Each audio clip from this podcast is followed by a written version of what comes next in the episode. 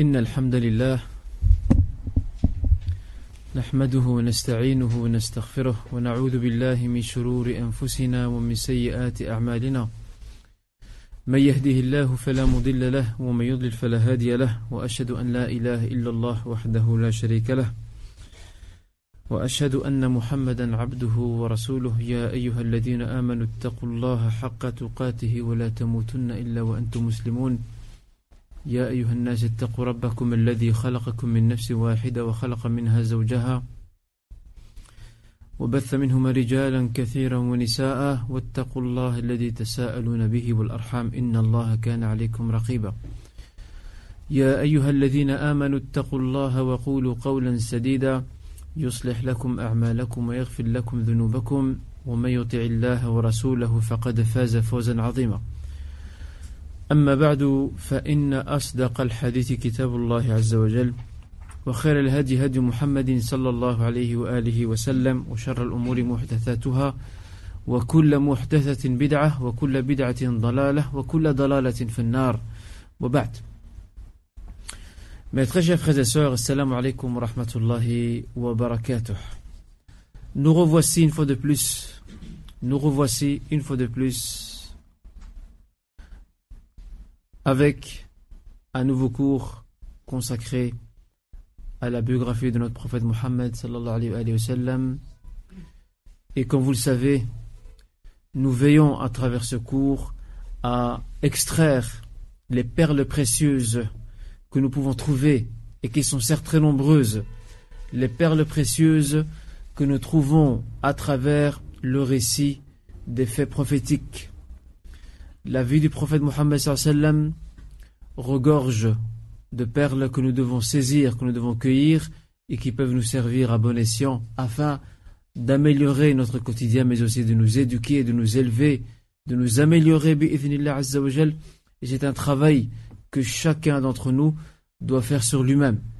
Nous ne sommes pas là pour raconter des histoires ou pour compter des narrations, ça il y a des livres pour ça. Nous sommes là pour ensemble découvrir, voyager à travers la biographie prophétique et surtout, surtout, surtout, déduire ces leçons importantes, ces fameuses perles précieuses, ces leçons importantes qui vont, inshallah, nous aider à nous améliorer, à nous rapprocher de ce qui est meilleur auprès d'Allah subhanahu wa ta'ala. Allah Allah aime la vertu, il aime la piété, il aime les cœurs doux, il aime ceux qui sont sincères et véridiques.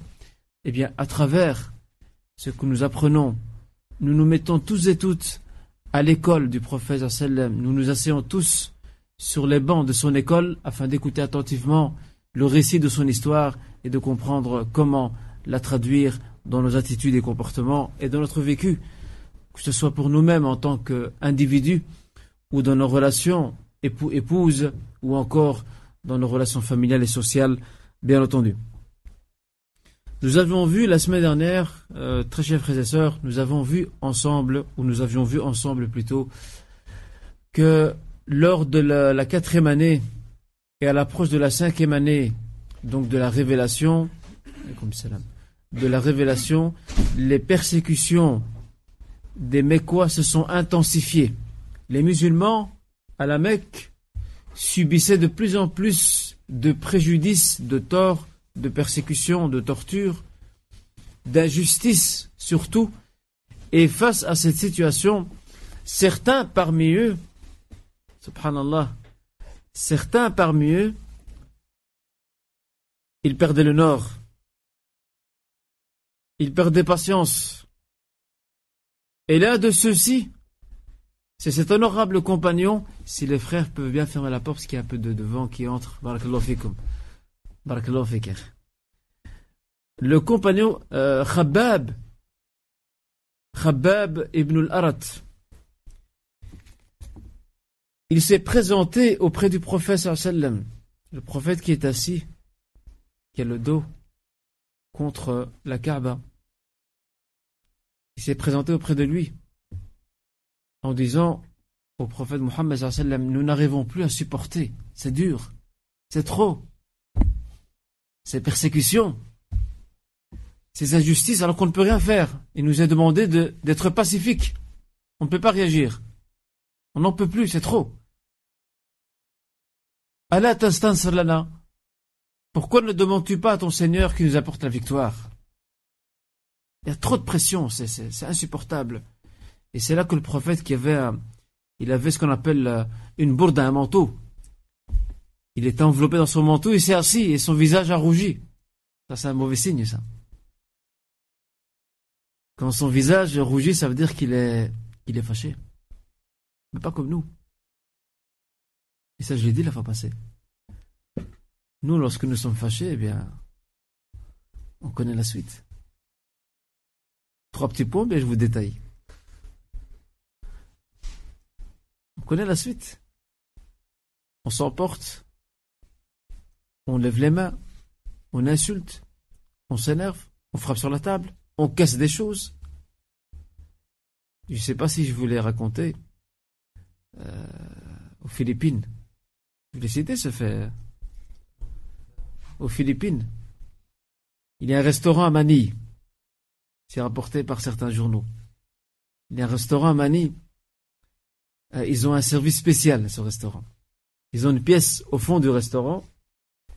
Les personnes qui sont nerveuses, qui sont stressées et nerveuses en même temps. Alors, euh, le restaurant leur propose un service. Vous êtes quelqu'un de nerveux, de trop tendu, de trop stressé. Vous allez dans la pièce du fond, il y a des piles d'assiettes. Et ils peuvent, ces gens nerveux et stressés, peuvent prendre ces, assiettes et les casser contre le mur. Et commencer à jeter les unes après les autres? Bien sûr, euh, ces assiettes sont payantes. Vous imaginez que les assiettes sont payants, c'est pas gratuit. Et chaque, je sais plus combien c'était de cents par assiette, mais en tout cas, pour que vous vidiez, pour que vous vidiez votre colère que vous avez en vous, eh bien, prenez ces assiettes et jetez-les contre le mur, le maximum. Et après, vous venez à la, caisse pour payer, pour payer donc euh, la fameuse facture et la note de toutes ces assiettes cassées. Le prophète Mohammed wallahi, mes très chers frères et sœurs, il nous donne un exemple formidable. Notre problème à nous aujourd'hui, c'est que nous réagissons toujours, nous réagissons au vif, ou sur le vif. Lui jamais. La seule manière dont il, la seule manière dont il est possible de percevoir de lui,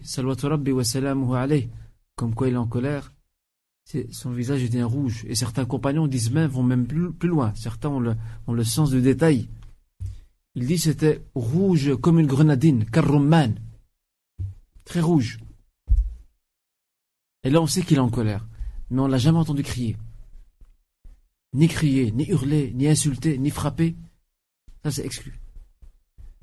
Et il y a des gens, subhanallah, ils s'éduquent que par le regard. Il y a des gens, il suffit qu'il te regarde dans les yeux, que tu as compris qu'il n'est pas content de toi ou qu'il est fâché te concernant. Eh bien, le prophète sa méthode à lui, c'était son visage qui rougissait. Et c'est ce qui s'est passé ici avec Rabab. Rabab al-Arad qui est venu se plaindre de cette épreuve dure et difficile. Et regardez quelle a été la réponse du prophète sallam. Est-ce que le prophète a remis en question sa foi? En lui disant, écoute, pas, toi, toi tu es un faible d'esprit. Ta foi, elle est faible. Va un peu revoir ta foi, comme nous on fait aujourd'hui malheureusement. Non. En même temps qu'il est en colère, en même temps qu'il va lui donner un exemple. Et cet exemple, c'est pour le booster. C'est pour lui donner de l'énergie. Il lui dit, il y avait avant vous des gens dont on ramenait un homme parmi eux, un croyant. On lui creusait par terre, au sol plutôt. On le mettait dedans. Et on prenait une scie. Et on la mettait au milieu de sa tête. Et on se mettait à scier. Vous imaginez une scie. En lui demandant de renier sa foi. On le sciait au point qu'on détachait sa chair de ses os. Et pourtant, il ne reniait pas sa foi. Regardez l'exemple que le prophète donne. C'est comme s'il leur disait ce que vous, vous subissez, c'est dur, mais il y a pire que ça. Regardez la pédagogie prophétique. On a besoin de notre pédagogie prophétique. Quand tu vois quelqu'un dans un malheur, Eh bien, l'une des manières, c'est pas la seule, mais l'une des manières de le consoler, c'est de lui dire, remercie Allah subhanahu wa ta'ala. Il y a des gens qui ont pire que toi. Et lorsque nous, on s'imagine qu'il y a pire que nous, ben notre cœur, qui a tendance à, palpiter, il s'apaise. Notre âme s'apaise. On est moins troublé. Et on remercie Allah subhanahu wa ta'ala du fait qu'il nous a accordé sa grâce. Ça aurait, ça aurait pu être pire. Et bien, pareil ici. Regardez la fin. Subhanallah, regardez cette parole prophétique étonnante. Le prophète continue en disant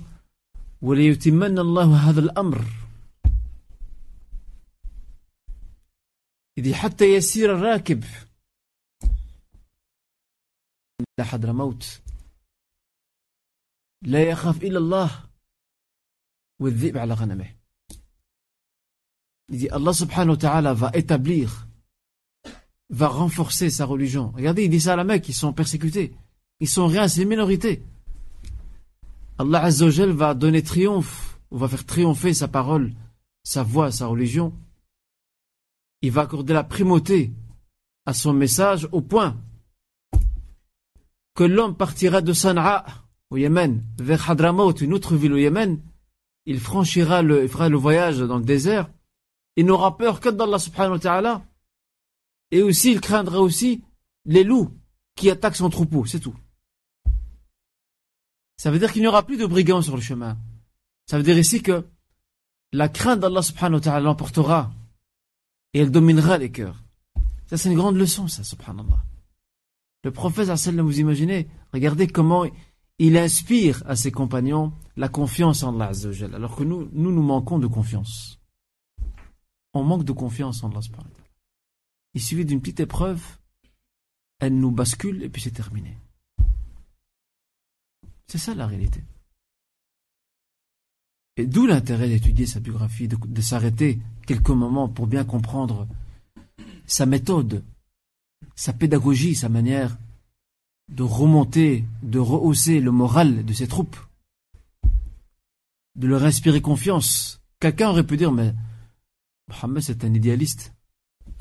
On est persécuté à la Mecque, on subit toutes les atrocités et il nous parle comme quoi les routes seront sécurisées, que l'islam se répandra. L'islam ne pas répondre à la Mecque. Pourquoi il nous parle d'ailleurs? Mais ici, bien sûr, le prophète ne parle pas par lui-même ou de lui-même. Il est inspiré par la révélation et en même temps, il essaye de redonner confiance à ses compagnons qui étaient désespérés. Et à la fin, qu'est-ce qu'il leur dit Ou qu'est-ce qu'il lui dit? Mais vous êtes des gens pressés. Vous voulez tout maintenant. Et c'est ça notre drame à nous. Naam, certes, l'être humain est faible, on ne dit pas le contraire. Et Allah subhanahu wa ta'ala dans la sourate Les femmes, sur Nisa, il le dit. Il dit L'homme est écrit faible, certes. On a tous des petits moments de faiblesse, on se relâche un peu, ou on désespère un peu. Mais il ne faut pas que, que ces, ces moments deviennent euh, la constance. Il faut que ce soit quelque chose de passager pour remonter directement. Il faut que la courbe reste stable. C'est ça qu'on a besoin. Il y a des gens qui chutent. On entend des fois des frères et des sœurs à nous qui lâchent la prière, qui abandonnent tout. Parce qu'ils sont éprouvés, parce qu'ils ont des problèmes de famille, parce qu'ils ont perdu un proche, parce qu'il y a des conflits conjugaux, etc. Mais non. Et chacun dans, dans cette terre, dans ce monde, chacun a son lot d'épreuves. Celui qui te dit qu'il n'a pas d'épreuves, eh bien il ment. Chacun a son lot d'épreuves. Et chacun, chacun, chaque personne, chaque être humain, qu'il soit croyant ou non, Allah subhanahu wa ta'ala lui a prédestiné une série d'épreuves. C'est comme ça. On peut pas, ce n'est pas possible de, de, de, de se la couler douce, de vivre à l'aise dans ce bas monde, parce que ce n'est pas notre demeure première. Notre demeure première, Inch'Allah, c'est l'au-delà. C'est l'akhira. Vu que nous sommes ici pour travailler, il est logique et censé que le croyant subisse des épreuves. Dans sa santé, dans ses biens, dans sa famille, dans ses enfants, etc. Alors regardez ici une grande leçon à tirer de cet événement, à savoir que face à une épreuve, quelle qu'elle soit, on doit essayer de s'armer de patience Et cette, cette, cette, cette armure, ce bouclier de patience qu'on va, qu'on va s'approprier, on ne veut pas dire qu'il est, parfait à 100%. Il se peut, comme je le disais il y a quelques instants, il se peut qu'il y aura des moments de faiblesse. C'est normal, c'est humain. Mais il faut vite remonter, il faut que la courbe remonte et se mette en constance. Et ce qui est important ici de souligner, c'est qu'on doit toujours s'en remettre complètement à Allah subhanahu wa ta'ala et prendre exemple sur le prophète qui disait amri ilallah. Je renvoie toutes mes affaires entre les mains de Dieu. Je laisse décider. De toute façon, subhanallah, qu'est-ce qui peut nous arriver? Wallahi, chers frères et sœurs, il ne nous arrivera que ce que Dieu a décidé, sans plus. Il y a des gens qui sont tombés dans le wiswas. Dans le wiswas, Wallah, dans le wiswas. Ils ont, ils ont une psychose de tout. Ils ont peur de tout. Je vous prends un exemple. Il y a des gens qui n'osent même plus prendre l'avion. Ils n'osent plus. À cause d'un fait qu'ils ont vécu, ou peut-être d'un proche qui est mort dans un avion, l'avion s'est écrasé, alors ils disent non, non, je suis pas fou, moi je prends l'avion pour euh, m'écraser aussi. Subhanallah, tu ne sais pas ton destin où il est. En France, d'ailleurs, il y a, dans les années 80, je me souviens, il y avait euh, un bus qui partait, un bus scolaire qui partait en, voyage. Et, euh, il y avait donc des parents d'un enfant. Ils ne voulaient pas laisser leur enfant partir avec ce, groupe scolaire. Alors ils ont dit à leur enfant, tu restes à la maison, c'est pas la peine que tu. L'enfant, il voulait absolument y aller. Non, tu n'y vas pas. Alors l'enfant est à la maison. Et le bus est parti. Et qaddar Allah. Subhanallah. Allah subhanahu wa ta'ala ghalibu ala. Toute situation est entre ses mains. Il décide ce qu'il veut, et ce n'est pas nous qui décidons. Ce bus a fait un crash. Tous les enfants sont morts. Et la mère qui a, qui a allumé la télévision pour voir les infos, elle a vu ça. Et s'est dit Dieu merci. Mon enfant n'est pas parti avec eux. Elle est partie à la chambre de son fils pour lui annoncer la nouvelle. Elle l'a trouvé mort. Il était mort dans son lit. Ça veut dire que le destin il était déjà fixé. Ça veut dire que tu le veux ou non. Il serait parti avec eux, il serait mort avec eux. Il n'est pas parti avec eux. Allah a décidé qu'il meurt là, à la maison. C'est pareil. C'était la même sentence. Tout ça pour vous dire que nous, nous confions notre destin entre les mains du Al-Wakil, celui qui est digne de confiance, qui est Allah subhanahu wa ta'ala. Et le reste, ne t'inquiète pas. Il y a un, voyageur américain qui est, parti une fois dans les années, dans les années 30-40, il raconte dans ses mémoires, il est parti en Arabie. Euh, il est parti plutôt au désert, il est parti euh, au Maghreb, au Maghreb, pas en Arabie. Il est parti au Maghreb. Il était dans le désert avec des bédouins. Et alors il supportait, mal, il supportait très mal la chaleur. Mais il était étonné de voir que ces, gens du désert vivaient d'une façon très paisible, à leur aise. Et comparait le, vécu de ces gens, de ces bédouins dans le désert, avec son vécu à lui aux États-Unis, soi-disant le symbole de la modernité, où les gens sont stressés, courent dans tous les sens. Et le plus étonnant, il dit qu'il y a une tempête, une tempête de sable qui les a ramassés. Il dit la tempête était tellement forte qu'elle a ramassé toutes les affaires même les gens, pratiquement, ils allaient, voler. Tellement que la tempête était forte. Il dit, il sentait que son crâne allait, s'ouvrir de chaleur à cause du sable très chaud. Et puis quand il s'est calmé, il a commencé à regarder les Bédouins. Tout ce qu'ils ont fait, ils se sont frottés. Et puis ils ont continué. Et ils ont dit, Alhamdulillah, Allah subhanahu wa ta'ala nous a évité ce qui est pire. C'est tout ce qu'ils ont dit. Et il a beaucoup aimé la sérénité de ces gens. Comment? Ils sont apaisés. Et ce récit, il est rapporté par euh, le cheikh, euh, l'éminent euh, cheikh et savant Ra'ed al-Qarni dans son livre La Tahzan. Et j'ai appris il n'y a pas longtemps que ce livre formidable était en voie de traduction en français. Je vais vérifier, je n'ai pas encore vérifié l'information pour voir si c'est vrai ou non, mais La Tahzan ne t'attriste pas. C'est un, un, livre formidable et fantastique écrit par le cheikh. Il mérite d'être lu. Donc,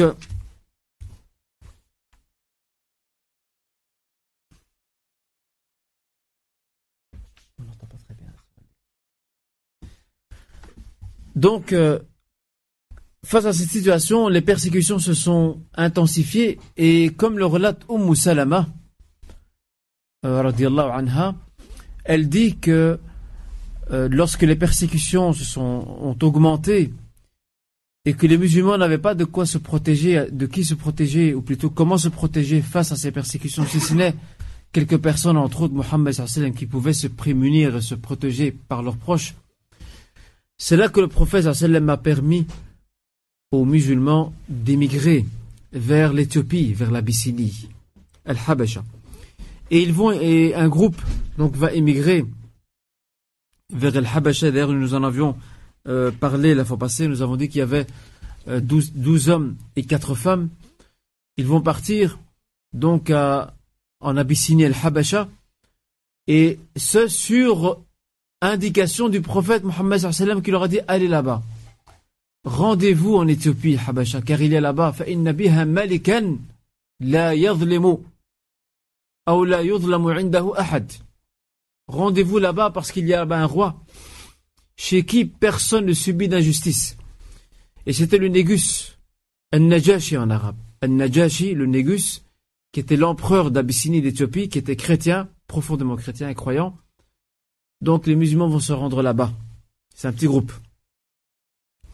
Et durant leur présence là-bas, une rumeur va leur parvenir.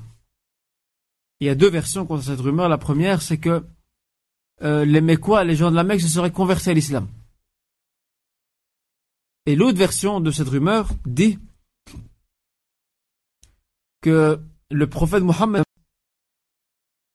a trouvé un arrangement avec les Mécois afin que cesse, afin que les tensions qui minent la cité mécoise cessent et s'interrompent. Et cet arrangement, c'est qu'il aurait soi-disant, je dis bien soi-disant, il aurait soi-disant flatté les statues et les idoles des Mécois, et après ça, ils étaient contents. Et on dit c'est bon. Maintenant, on est en paix. Et selon ce récit, selon ce récit, euh, le prophète sallam était en train de lire un verset ou des versets dans la sourate An-Najm, la sourate l'étoile, et c'est là que Satan aurait profité d'un moment de distraction du prophète sallam pour souffler sur sa langue d'autres mots que les Mécois auraient entendus, et c'est ce que je vais vous citer maintenant. Quant au verset lui-même, je vous rappelle dans la sourate An-Najm, versets 19 et 20, deux versets, dans lequel Allah subhanahu wa ta'ala dit, et le prophète aurait, soi-disant, selon ce récit, selon cette rumeur, aurait, récité ces, versets devant la Kaaba. Je rappelle, surat l'étoile, versets 19 et 20.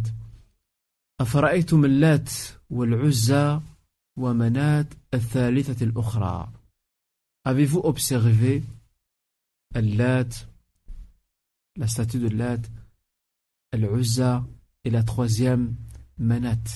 Le prophète, normalement, selon ce verset, il est en train de critiquer. Il est en train de critiquer les statues. Selon la parole d'Allah subhanahu wa ta'ala. Et soi-disant, selon ce récit, Satan aurait glissé sur la langue du prophète ou aurait fait écouter, oh mais quoi, la parole suivante.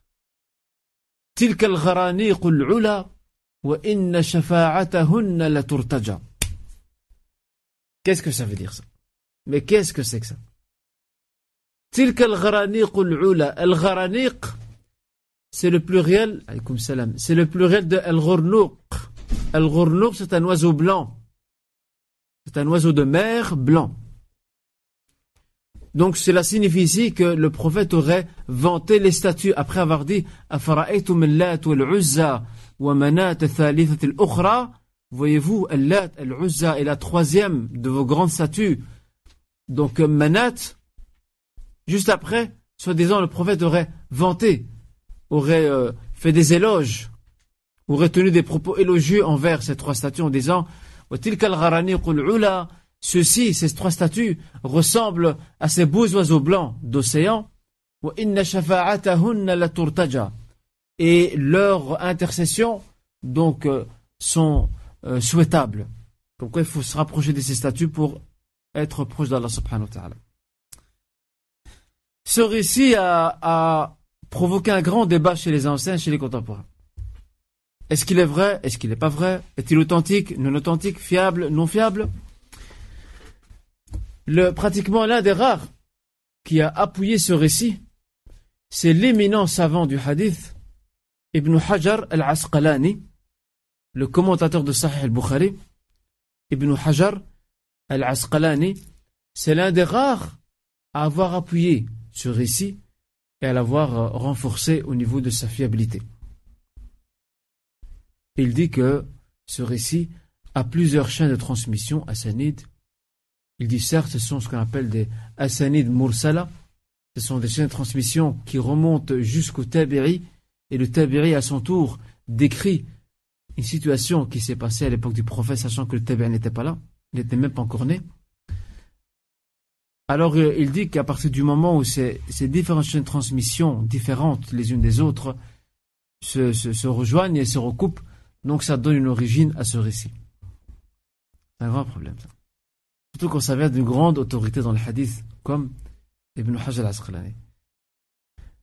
Son propos, rahimallah, al son propos a été réfuté par d'autres savants entre autres Ibn Kathir. Ibn Kathir a attesté que ce récit n'est pas du tout authentique. Le juge euh, marocain et andalou, Malikite, Qadiriyad, ce grand savant aussi, lui aussi a récusé le récit. Et parmi les contemporains qui ont récusé le récit, qui l'ont réfuté, son éminence, le Cheikh al-Albani, rahimahullah ta'ala, tu le couvre par sa clémence, il a récusé, il a même écrit tout un livre où il a récusé le récit, il a démontré qu'Ibn Hajar s'était trompé sur cette question. Et on peut dire effectivement qu'Ibn Hajar, avec tout le respect qu'on a pour ce savant, euh, n'était pas malheureusement euh, sur cette question-là, euh, ou plutôt la, justesse et la rectitude n'étaient pas dans son camp pour rester poli avec ce grand savant. rahimahullah. Alors, quels sont, de façon très brève, quels sont les arguments avancés pour appuyer la thèse selon laquelle ce récit n'est pas authentique? Il y a plusieurs arguments. Le premier, c'est le statut de ces fameuses chaînes de transmission assanites, qui sont mursala. Et le mursal, je vous rappelle, dans les sens du hadith, c'est le tabiri, c'est la génération après les compagnons, c'est le tabiri qui attribue au prophète un propos ou un fait. Alors comment ça se fait-il que lui rapporte ça du prophète alors qu'il ne l'a jamais rencontré? Le tabiri n'était même pas encore né. Donc c'est qu'il y a entre le Tabiri et le prophète un ou plusieurs narrateurs qui n'ont pas été cités. Et vu que c'est hypothétique, on ne sait pas c'est qui. Si c'est un compagnon, ben on est en confiance, il n'y a pas de problème. Mais si ce n'est pas un compagnon, imaginons qu'il rapporte à quelqu'un d'autre, qui n'est pas fiable, ça tombe à l'eau. Alors dans le doute, on s'abstient. Ça veut dire que ce qu'on appelle le hadith mursal, euh, le hadith qui arrive, dans la chaîne de transmission arrive jusqu'à un tabiri qui après à son tour, cela à son tour, attribue le fait ou le propos au prophète le mursal n'est pas retenu par les savants du hadith. Ils le classent dans la catégorie des hadiths non fiables, qu'on appelle hadith da'if, hadith non fiable. Et c'est le cas ici. D'autres arguments qui sont cités, c'est que ce récit contredit le Coran. Subhanallah. La plupart des sourates mécoises épinglent et critiquent les idoles de Quraysh. Comment est-ce possible que le prophète vienne après leur faire des éloges? C'est pas possible. Autre argument aussi avancé, le terme ghornouk ou gharaniq n'était pas un terme usé par les Arabes pour vanter leur statut. Et on a beaucoup de, poésie arabe de l'époque de la Jahiliya avant l'islam, où les Arabes polythéistes païens vantaient leur statut. Ce beau mot, gharaniq, on ne le retrouve pas dans leur poésie, dans leur littérature orale. Ça prouve que ce n'était pas un mot qui était euh, utilisé ou fréquemment utilisé du moins euh, à leur époque. S'ajoute à cela un autre argument en plus, c'est que si nous retenons ce récit, comme le dit le Cheikh Al-Bani, Il dit si nous retenons ce récit, si nous l'appuyons et si nous reconnaissons entre guillemets son authenticité, eh bien nous portons gravement atteinte à l'intégrité du prophète et surtout à son à son, à son infaillibilité dans sa transmission du message. Le prophète ne fait pas d'erreur lorsqu'il transmet un message. Comment peut-il se laisser tromper par Satan? C'est impossible. Comment Satan peut-il tromper le prophète lui faire souffler des mots sur sa langue afin qu'il puisse dire euh, c'est impossible, c'est insensé. Ça porte gravement atteinte au prophète. Alors ce récit n'est pas du tout authentique, ne peut en aucun cas être retenu. La seule chose qui est vraie, et ça s'est rapporté pour le Bukhari, là on est, ça y est, on a franchi le pont, il n'y a plus de problème. C'est le récit selon lequel les Mécois se sont prosternés avec le prophète sallam lorsqu'il a commencé à réciter donc euh, les derniers versets donc les derniers versets de la sourate Al-Najm, la même sourate qu'on disait là tout à l'heure, la sourate Al-Najm. Et ces versets sont, représentent une série d'avertissements et de menaces aux Mécois orgueilleux et vaniteux.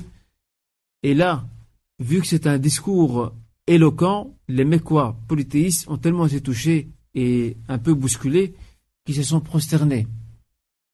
En plus, ils ont même regretté d'ailleurs après de s'être prosternés, car ils, considèrent, ils se considèrent avoir fait une concession au prophète alors qu'ils ne reconnaissent pas du tout sa prophétie. Ça, c'est ce que j'ai à vous dire par rapport à ce fait, le fameux récit de l'Gharaniq. Rappelez-vous bien, il n'est pas authentique en aucun cas.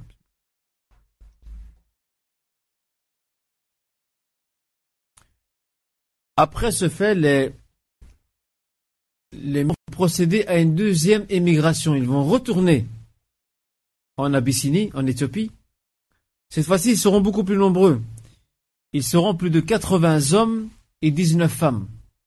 Plus de 80 hommes et 19 femmes. Ce nouveau groupe partant euh, en direction de, de, de, de l'Éthiopie, de l'Abyssinie, n'est pas constitué de la même, des mêmes personnes pratiquement. Il y a des mêmes personnes qui sont revenues, qui sont reparties, d'autres ont préféré rester à la Mecque et ont préféré euh, se montrer discrets, donc à la Mecque. D'accord? Retenez bien, chers frères et sœurs, qu'il y a plus de 80 hommes et 19 femmes dans le nouveau groupe qui part en Éthiopie, en Abyssinie. Leur présence en Abyssinie va poser un grand problème euh, politique et diplomatique pour Quraysh. Même un gros problème. Parce que Quraysh a de très bonnes relations diplomatiques avec l'Éthiopie, pays voisin, de l'autre côté de la mer. Très bonnes relations. Alors le fait qu'il y ait des musulmans qui aient voyagé, qui aient débarqué en Éthiopie, ça porte atteinte à l'image de Quraysh, parce que les Éthiopiens savent que la Mecque est bien gardée, elle est bien tenue en main par Quraysh. Ils le savent très bien. Le fait que des musulmans arrivent chez eux et qu'ils vont raconter ce qu'ils subissent comme injustice, ils risquent d'être mal perçus. C'est là que Dar al-Nadwa, le parlement de Quraysh se réunit en session extraordinaire. Tous les députés sont là. Ils se réunissent pour discuter de cette affaire. Et c'est là qu'il décide d'envoyer deux des plus brillants diplomates, des plus brillants émissaires de Quraysh pour aller convaincre le roi d'Éthiopie de renvoyer les musulmans, de les extrader afin qu'ils reviennent à la Mecque et qu'on s'occupe d'eux sérieusement. Ces deux hommes qui vont partir, l'un d'entre eux sera l'un des, plus brillants personnages de l'islam après sa conversion. Et je vous dis, l'un des plus brillants, un homme hyper intelligent. Hyper intelligent, brillant. C'est Amr ibn al-As. Amr ibn al-As, avec son autre ami et diplomate, Abdullah ibn Abi Rabi'a. Ils vont partir, mais bon, Amr al-As, lorsqu'ils l'ont choisi, lorsque Quraysh l'a choisi, elle l'a pas choisi pour rien. Elle l'a choisi parce que c'est un homme qui a le sens des relations, qui, sait convaincre et persuader les autres. C'est un brillant diplôme, c'est quelqu'un d'intelligent, cultivé. Il sait comment parler, il, a l'art du verbe. Il est éloquent. Et bien sûr, Amr ibn al-As et Abdullah ibn Abi ont pris une précaution. Avant de partir, ils ont pris plein de cadeaux avec eux. Ils sont partis avec. Ils vont essayer de d'amadouer le Négus et son, conseil de patriarche. Essayer de l'amadouer pour qu'il puisse. C'est comme une introduction. Quand tu donnes un cadeau à quelqu'un, ben après tu as plus facile à lui demander ce que tu veux. Plus facile, généralement. Il faut qu'il soit ingrat pour ne pas te donner, euh, te renvoyer l'ascenseur. Eh bien, pareil ici pour Aram ibn et Abdullah ibn qui partent, qui sont partis en mission. Et ils arrivent là-bas. Et c'est là qu'ils demandent, en remettant les cadeaux, non seulement au Négus, mais à chaque membre du clergé. Chacun son cadeau. C'est, Inch'Allah, ils sont, sont généreux là, mais quoi. Chaque membre du clergé, chaque patriarche a droit à un cadeau. D'accord. Et c'est là qu'ils demandent de renvoyer ces, ces renégats, ces rebelles, ceux qui se sont révoltés contre notre, ordre, ces fauteurs de troubles. Mais Najashi, n'étant pas bête, a dit je dois d'abord les écouter. Et c'est là qu'il organise une audience. Et voilà que les musulmans arrivent, le petit groupe arrive. Lorsque le petit groupe arrive, qui va prendre la parole? Qui va parler au nom, au nom, du groupe musulman, de la délégation musulmane euh, immigrante là-bas euh, en Éthiopie Eh bien, Amr ibn al-As doit savoir, et devait savoir à ce moment-là, que si lui c'est un brillant orateur, très éloquent, il va avoir en face de lui un autre brillant orateur et très éloquent, qui n'est pas des moindres, qui est une grosse pointure dans l'islam, qui a un gros calibre. Et c'est le frère de Ali ibn Abi Talib, Ja'far. Ja'far ibn Abi Talib, un autre cousin du prophète. Attention, Ja'far ce n'est pas n'importe qui, il faut étudier sa biographie. C'est un grand personnage. Lui aussi c'est quelqu'un de talentueux. Et c'est là que il va demander à euh, Négus, Najash, il va demander à, à Ja'far de s'expliquer pourquoi vous êtes là. Et c'est là que Ja'far va faire son plaidoyer comme un avocat. Il va dire, nous, notre prophète nous a demandé de venir chez toi. Il nous a invités de venir chez toi car tu es un roi juste. Tu accordes l'asile aux plus faibles. Et personne n'est persécuté chez toi. Personne ne subit d'injustice. Alors ça, Négus, euh, comme vous savez, c'est la première fois qu'il entend parler d'un prophète. Comment c'est un prophète? On connaît Jésus, on connaît pas, on ne connaît pas d'autres prophètes.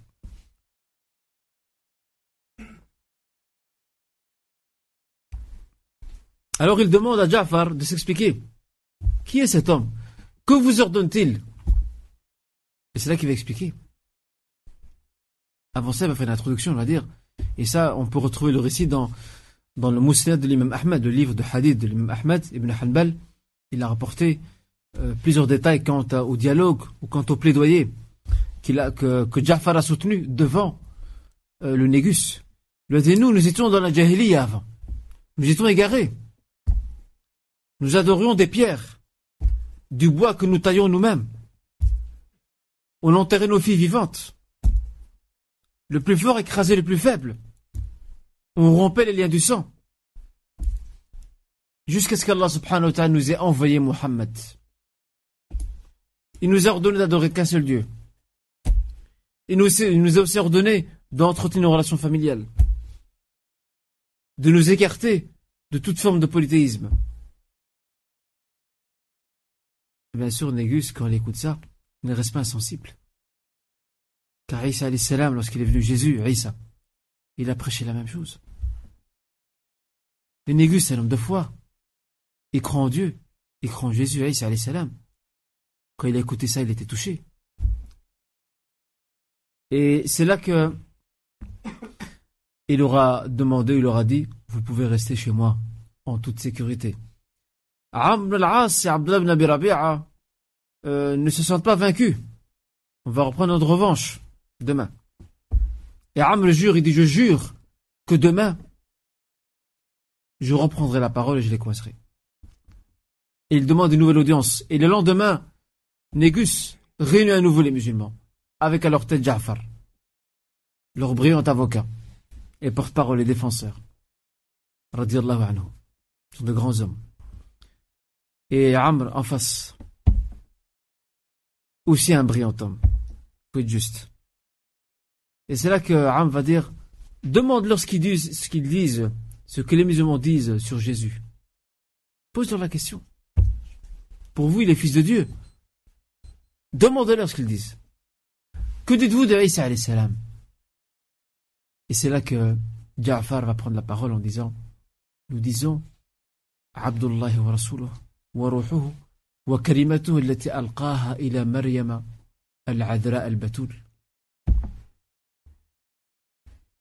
Une fois de plus, Ja'far marque des points. Il marque des points, vous savez pourquoi? Parce que Négus est très touché.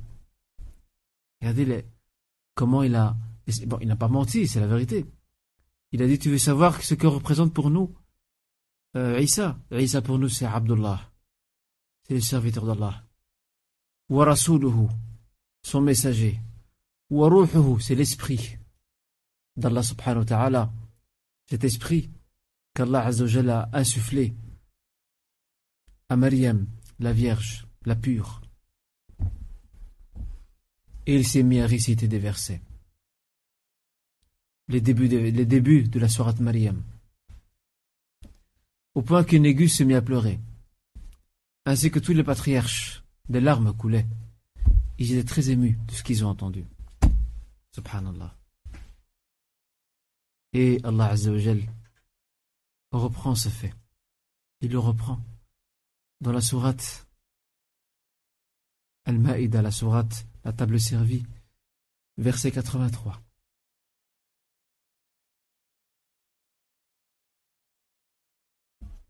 Lorsque il y a, d'abord un verset qui est juste avant où Allah subhanahu wa parle de cette de cette agressivité qu'avaient certains gens, certaines personnes à l'époque du prophète, et de ceux qui étaient plus doux envers les musulmans. ولتجدن أشد الناس عداوة للذين آمنوا اليهود والذين أشركوا Tu trouveras, vous trouverez ceux qui sont les pires ennemis, qui affichent euh, leur haine, leur rejet des musulmans, c'était les juifs de l'époque, avec les polythéistes.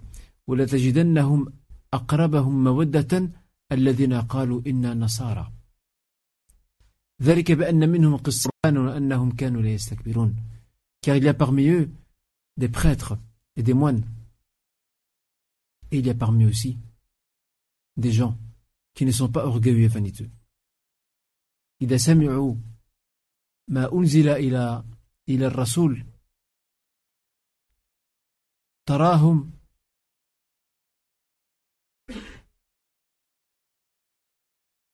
Qu'est-ce qui s'est passé?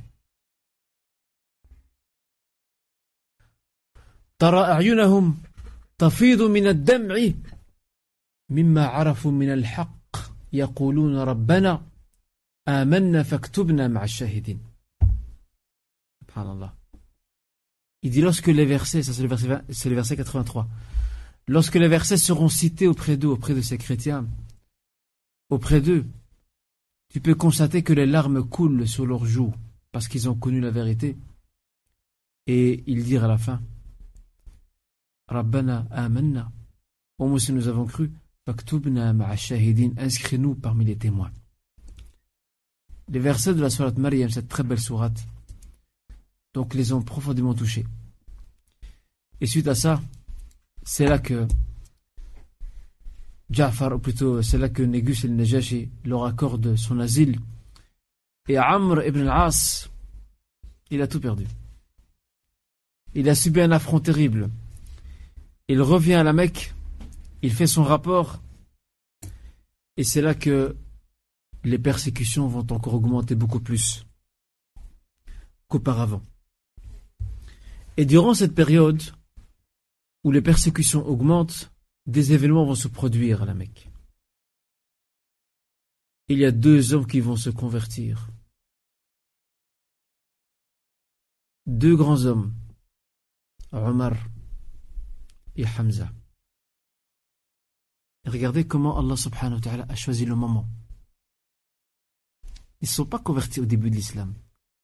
Ils se sont convertis à une période très critique où les musulmans subissaient de plus en plus de persécutions, de plus en plus de préjudices. Ils étaient désarmés. Et voilà que deux hommes se convertissent, sachant que le prophète a invoqué Allah Azzawajal.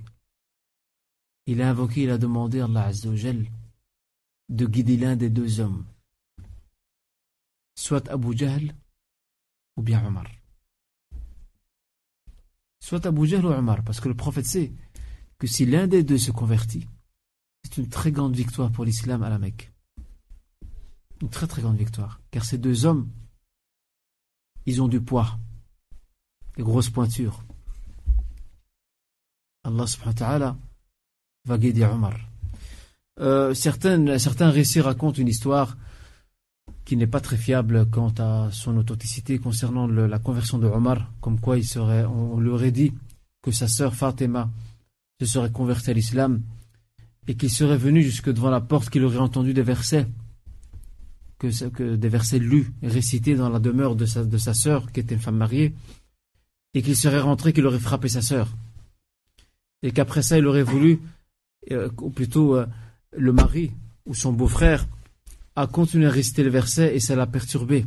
Il a voulu toucher l'un de ses feuillets de Coran et on lui aurait dit ne touche pas car tu es impur, va d'abord te laver et puis tu auras droit.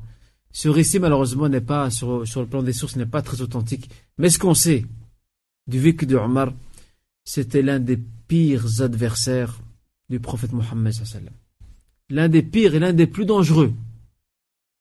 Regardez, subhanallah, regardez, ilaha Allah Azza wa comment il retourne des cœurs.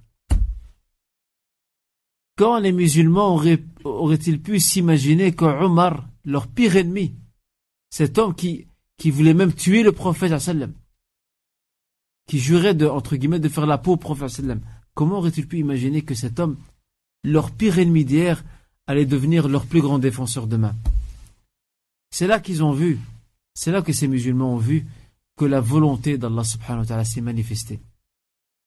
Et sa conversion a été un grand choc pour Quraysh un très grand choc. Parce que Quraysh perd l'un de ses grands piliers. Mais si ce n'était que ça, encore un autre qui se convertit. Ce grand voyageur du désert.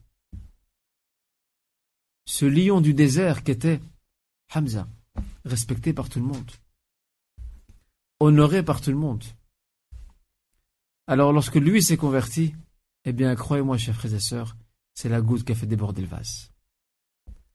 Et depuis ce moment-là, depuis leur conversion à tous les deux, ils ont apporté leur protection, leur soutien, leur assistance aux musulmans persécutés à la Mecque. Et face à cette situation, les Mecquois étaient beaucoup plus prudents qu'avant. Car ils savent que s'ils touchent un musulman, c'est comme s'ils ont touché Omar ou bien Hamza. Ils le savent, ils ont compris maintenant. Regardez comment Allah a bien choisi le moment. Mais en même temps, Allah Azzawajal peut aussi éprouver. Et la dixième année de l'Égir, deux personnes qui sont très chères au prophète vont mourir. Abu Talib, son meilleur soutien, son défenseur, et aussi cette femme formidable, cette femme exceptionnelle qui était Khadija, l'épouse du prophète. Elle aussi, elle va mourir. Mais avant qu'elle ne meure, avant que Khadija ne meure, et avant qu'Abu Talib ne meure, lorsque les Mekwa ont vu la conversion à l'islam de Omar et de Hamza et que persécuter devient difficile, ils ont opté une nouvelle stratégie. Cette nouvelle stratégie, c'est de boycotter les musulmans. On n'achète plus d'eux, on ne se marie plus de chez eux, on coupe tous les ponts avec eux. Et plus que ça, ils doivent se retirer un peu de chez nous et se mettre dans une vallée et rester là. On les met en quarantaine. Et c'est là que Vous imaginez Khadija va vivre avec le prophète dans Shi'ab. Abu Talib, c'est un, une sorte de d'endroit ou de vallée appartenant donc à Abu Talib. Ils vont tous se retrouver là-bas. Et Khadija va goûter à la misère, à la faim, à la soif pendant trois ans. Ils vont même manger des feuilles. Parce qu'il n'y a pas de nourriture. Ce sera la vraie misère pendant trois années de sacrifice, de dureté, de difficulté. Et cette femme Khadija, subhanallah, femme riche, femme aisée, va accepter et va assumer tous les sacrifices possibles et imaginables. Alors on pose la question aujourd'hui. Dans les couples d'aujourd'hui, est-ce que les époux et les épouses font-ils preuve, de patience? Sont-ils prêts à supporter les souffrances et les difficultés? Fois on a entendu qu'une épouse quitte son mari. Pourquoi elle le quitte? Elle le quitte non pas parce qu'il l'a frappé ou lui a fait du tort, elle le quitte parce que le frère, euh, Allah subhanahu wa ta'ala l'a éprouvé, il a perdu son commerce, il s'est retrouvé dans, une situation difficile et précaire, alors son épouse l'a lâché, elle est partie. Aussi l'inverse aussi. Combien aussi de frères ou d'époux Parce que l'épouse est gravement malade, alors il la lâche, il l'abandonne et part. Regardez, c'est Khadija. C'est une femme riche, aisée. Elle a accepté de s'asseoir dans ses vallées avec des gens qui sont plus faibles, qui sont plus bas qu'elle dans l'échelle sociale. Et cet isolement va durer trois ans. Trois ans. Et comme je disais, l'an 10, c'est là que Khadija meurt, décède. Et c'est là aussi que Abu Talib décède. Et certains savants ont surnommé cette année-là, ils l'ont surnommé l'année Amul Huzn, l'année de, la tristesse. Il perd son meilleur protecteur, Abu Talib, son oncle, et il perd aussi son meilleur soutien, qui est Khadija anha, qui a toujours été à son côté, à ses côtés. Le prophète est devenu polygame plus tard, mais il n'a jamais épousé d'autres femmes du vivant de Khadija. Jamais il n'a épousé, il n'y a même pas pensé. Tellement qu'il aimait son épouse, ça ne veut pas dire qu'il n'aimait pas les autres hein, plus tard. Mais il était tellement attaché, bien sûr après Allah il était attaché à son épouse Khadija.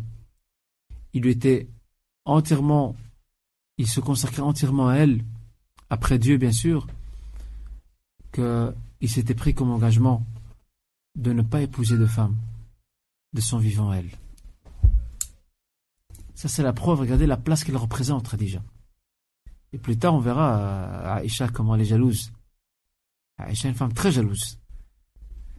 Mais le prophète, le prophète ne lui a jamais reproché sa jalousie. Parce que le prophète sait que c'est une nature. C'est une nature humaine. Il ne lui a pas fait de reproche.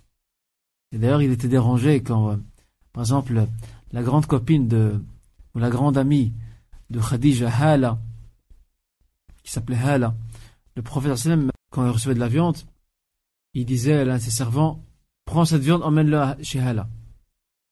C'était la meilleure amie de mon épouse Khadija. Regardez, même après la mort de Khadija, il entretient encore des bonnes relations avec les personnes qui étaient proches de Khadija. Et c'est là qu'un jour, Aïcha va s'emporter elle va dire euh, Khadija, Khadija, Khadija. On dirait qu'il n'y a que Khadija pour toi. Et le prophète qui a beaucoup de tact, il sait comment gagner le cœur de Aïcha. D'abord, il n'a fait aucune reproche.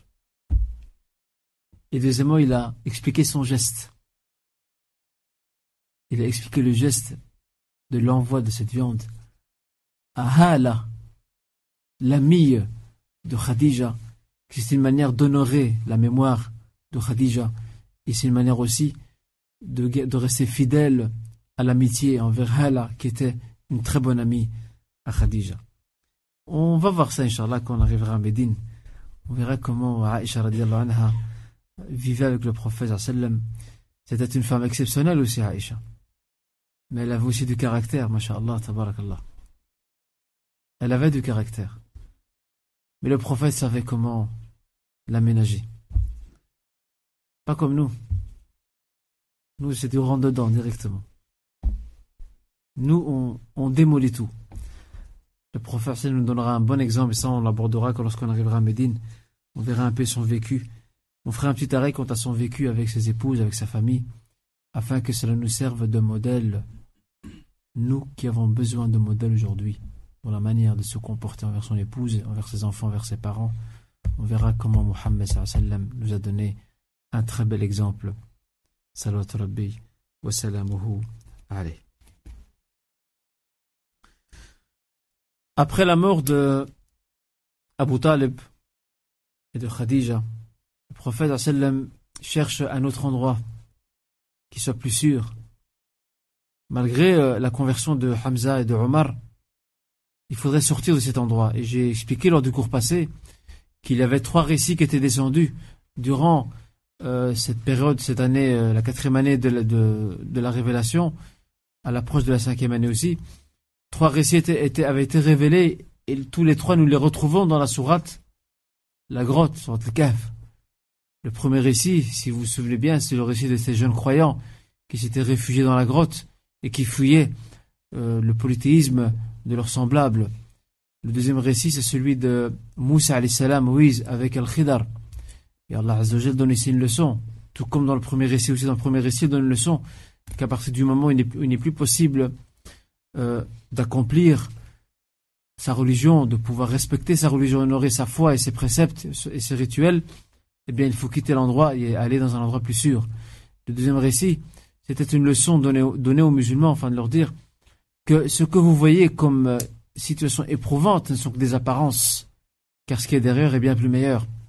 Et, ce qui est derrière est bien plus meilleur, et d'ailleurs la preuve, c'est ce que faisait le Khida lorsqu'il tuait, lorsqu'il a fait couler ce bateau, lorsqu'il a tué cet enfant, et lorsqu'aussi il a remis sur pied ce mur, et à chaque fois vers la fin, il a expliqué son geste. Et c'est là que Moussa a compris que d'apparence, c'est négatif, mais de l'autre côté, c'est très positif. Et il en est de même pour toute épreuve qui nous touche, chers frères et sœurs. Retenez bien cette leçon. Toute épreuve qui nous touche, quelle qu'elle soit, Wallahi, il y a toujours un bien derrière. Toujours. Mais ce bien-là, il faut qu'on soit assez perspicace et assez clairvoyant pour le saisir il y a toujours un bien derrière, toujours. Et donc euh, le prophète, euh, selon certaines narrations, va essayer de, voir s'il y a moyen d'aller à Taïf, afin que les musulmans trouvent un refuge là-bas. Malheureusement, Taïf, Taïf qui n'est pas loin de la Mecque, elle va s'aligner sur la même politique que la Mecque. Aussi le rejet de sallam. Le rejet du prophète sallam il sera aussi chassé. Il y a un récit aussi qui est qui n'est pas très fiable, dans lequel on dit qu'un chrétien donc aurait euh, soulagé le prophète à Taif. Ce récit, malheureusement, n'est pas authentique, même si la plupart des, euh, auteurs de Sir le, le, rapportent, et certainement ils le rapportent à titre indicatif, sans plus. Retenons que euh, Taif n'était pas du tout l'endroit approprié pour euh, que les musulmans s'y installent. Et il y avait bien sûr une sagesse derrière tout ça. Le prophète a voulu Taïf parce qu'elle est plus proche que la Mecque. Et Allah Azzawajal en a décidé autrement. Le prophète et les musulmans à la Mecque ont tellement subi euh, d'injustice, ils ont tellement été isolés, ils sont tellement affectés sur le plan moral qu'un miracle va se produire. Et ce miracle, il va venir donner une nouvelle énergie au prophète lui-même, mais aussi à tous les musulmans présents. Ce miracle, c'est le voyage nocturne. Al-Isra ou al-Mi'raj, c'est une étape très importante. Al-Isra ou al-Mi'raj, on y reviendra au cours prochain, Inch'Allah. Al-Isra ou al-Mi'raj, le voyage nocturne et l'ascension. Le prophète sallam a été emmené jusqu'à Jérusalem. Et de là, il est monté sur euh, ce fameux cheval ayant des ailes, ou du moins ça ressemble à un cheval, qu'on appelle Al-Buraq en arabe. Et il était élevé aux cieux Allah subhanahu wa ta'ala lui a fait découvrir beaucoup de choses. Et avant ça, il a dirigé la prière à... Et faites attention à ce que je vais dire. Il a dirigé la prière à Jérusalem en présence des prophètes et messagers. Et lorsqu'il est revenu, je parlerai avec plus de détails, Inch'Allah, au cours prochain de l'Isra Mi'raj. Lorsqu'il est revenu, lorsque le prophète est revenu à la Mecque de son voyage, et il est, bien sûr, il l'a raconté, et les Mecquois se sont mis à rire. Mais ce qui les a étonnés, c'est que le prophète Mohammed a relaté dans un détail, dans le moindre détail son voyage. Il a décrit Jérusalem alors qu'il n'a jamais été là-bas. Il l'a décrit dans le moindre détail, ce qui a surpris les Mecquois d'ailleurs. Mohammed n'a jamais parti à Jérusalem. Comment a-t-il pu décrire avec autant de détails Jérusalem? Et c'est là que ils vont interpeller Abu Bakr, qui était de passage, en lui disant T'as vu ce que Mohammed, sahib, ce que ton ami dit? Il prétend avoir voyagé la nuit jusque Jérusalem, et de là il était élevé au ciel. Abu Bakr dira S'il l'a dit, c'est que c'est vrai. Et depuis lors, on l'a surnommé As-Siddiq. Mais en même temps, cet événement a été un examen pour la communauté musulmane naissante à la Mecque, parce que malheureusement, il y a des musulmans faibles de foi qui ont renié leur foi. Ils sont très minoritaires, mais ils ont renié leur foi. Ils ont été éprouvés par cet événement. Comment ça Mohammed qui part de, la Mecque jusqu'à Jérusalem et de là il monte au ciel C'est quoi cette histoire? Et certains qui sont faits fragiles, ils ont quitté l'islam et c'est voulu par Allah subhanahu wa ta'ala. Parce que Allah il veut des rangs solides. Il veut pas des rangs fragiles, avec des éléments qui sont, instables. Il faut des éléments forts, solides, tenaces. Parce que ce qui les attend à Médine, ce n'est pas une mince affaire. Il y a du travail qui les attend de côté.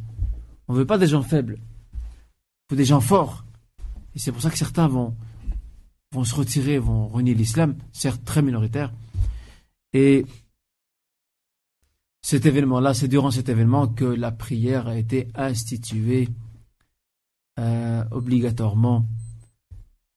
Et comme vous savez, normalement c'était combien de prières? 50 prières. subhanallah. 5 prières maintenant, on n'arrive pas à les faire correctement. 5. Wallah, 5 prières. On n'arrive pas, nos 5 prières couvrent toute la journée. On n'arrive pas à les faire correctement.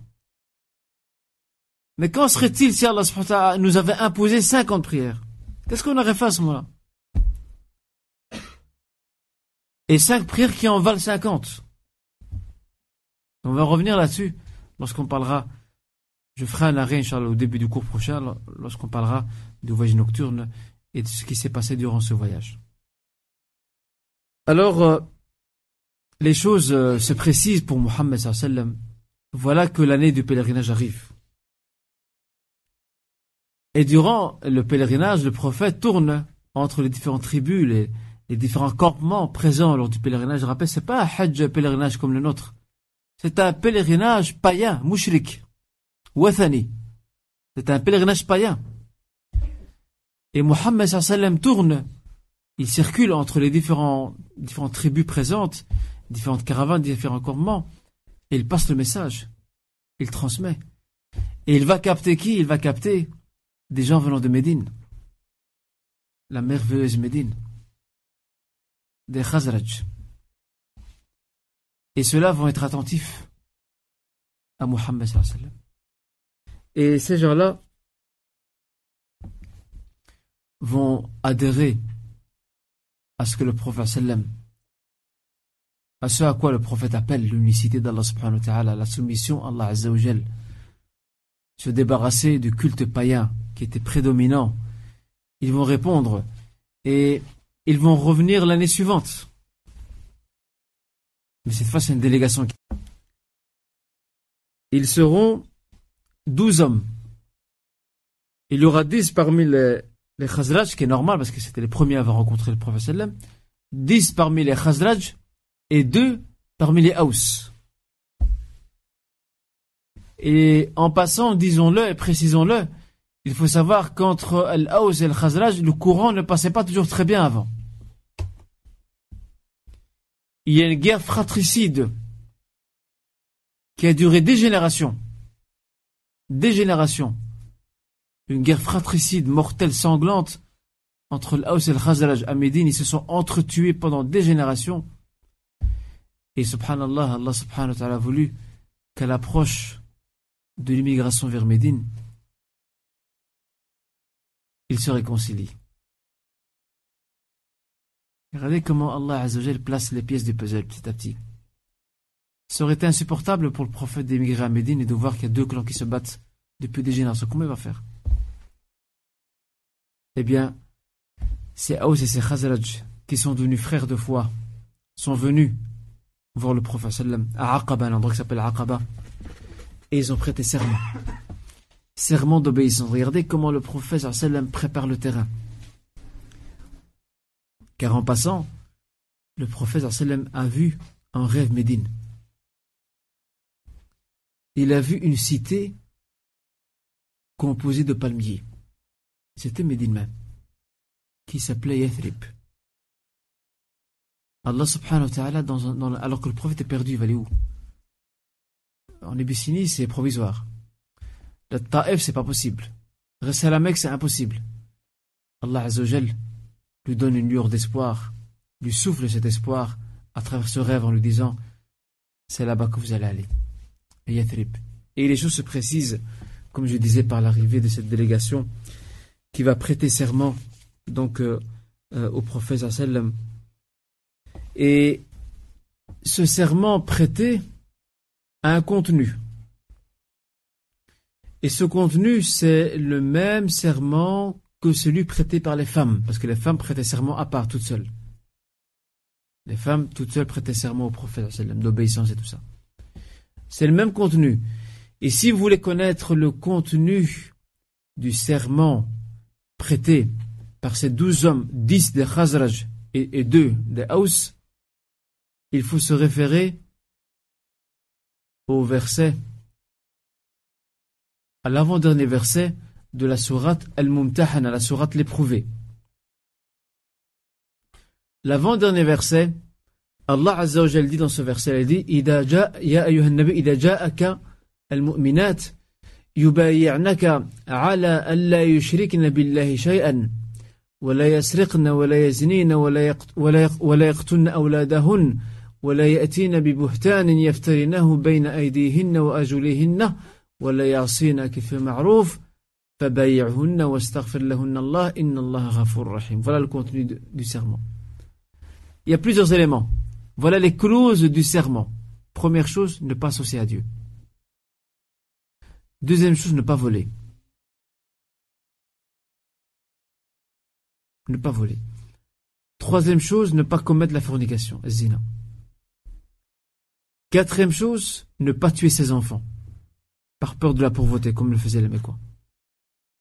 Cinquième chose, ne pas faire de diffamation, ne pas apporter de, gestes ou commettre de gestes de propos diffamatoires. Et le, sixième, la sixième clause, c'est bien sûr de ne pas désobéir au prophète lorsqu'il leur donne ce qui est juste et bien. Voilà. Ça, ce sont les clauses du serment que cette délégation de douze hommes a prêté entre les mains du prophète. Qui sait me rappeler les six? Qui sait me rappeler les six?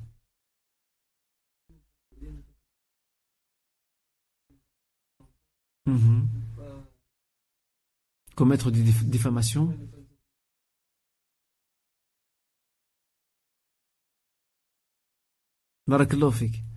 Donc il y en a six. Premièrement, ne pas associer à Dieu. Deuxièmement, ne pas voler. Troisièmement, ne pas commettre la fornication, zina. C'est troisièmement ça.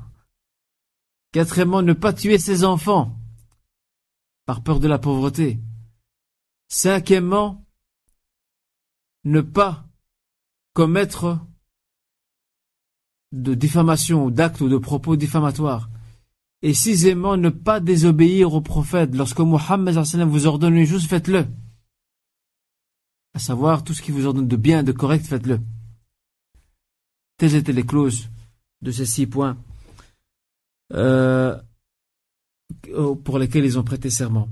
Et cette délégation, cette première délégation musulmane, va rentrer, va retourner à Médine après la fin du pèlerinage, mais ils vont demander au prophète un service. Maintenant, on est, on est musulmans, alhamdoulilah.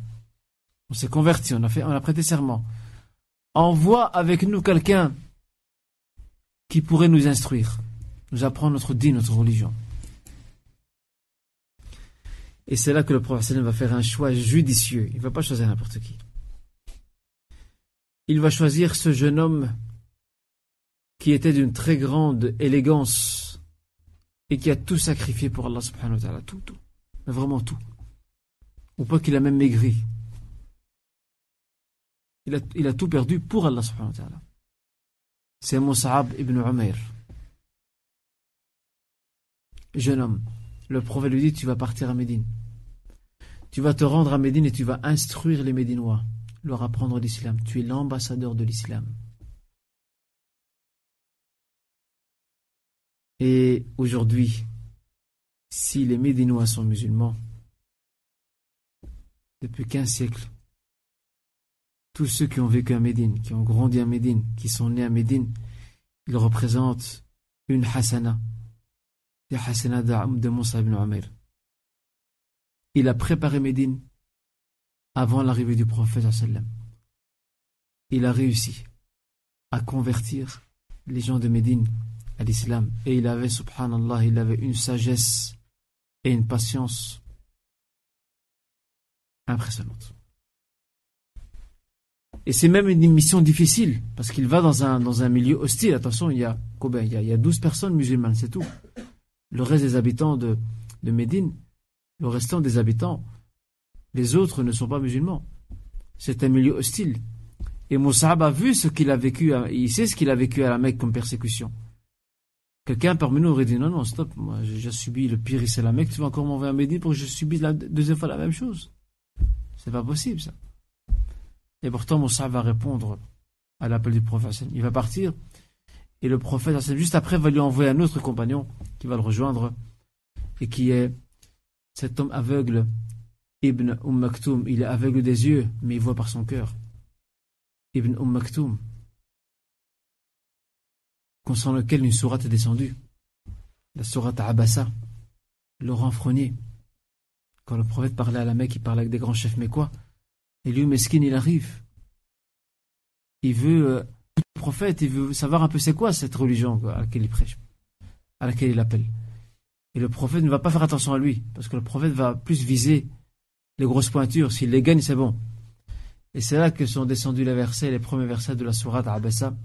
Abessa wa tawalla an ja'ahu al-a'ma. Wa ma yudrika la'allahu yatazakka. Ou yazakka. Premier verset de la sourate Abessa. Le prophète aurait un peu tiré la tête et aurait tourné le dos parce que c'est un, homme simple, ordinaire. Il est aveugle. Il se fait accompagner. Ne sais-tu pas, Mohammed, que cet homme qui est venu vers toi, peut-être il veut se purifier de la, du shirk, du polythéisme dans lequel il baigne. Ou bien il veut un rappel qui lui sera profitable. Et donc c'était une petite correction euh, que le prophète a, bien sûr a retenu et a tenu compte et c'était une leçon aussi pour les musulmans de ne pas se détourner des plus faibles. Alors Moussa ibn Umair, euh, très cher frère et sœurs, va accomplir sa mission avec beaucoup, mais beaucoup de succès. Il va enseigner l'islam, il va instruire ces douze hommes. Et voilà que l'islam commence à faire tache d'huile à Médine. Au point que trois hommes qui font partie des, grandes références de Médine et qui étaient politistes à l'époque ne vont pas aimer ça. Il y en a trois. Qui sait me donner ces trois, ces trois noms? Qui sont ces trois hommes? Qui a une idée? Ne fût-ce qu'un seul, elle.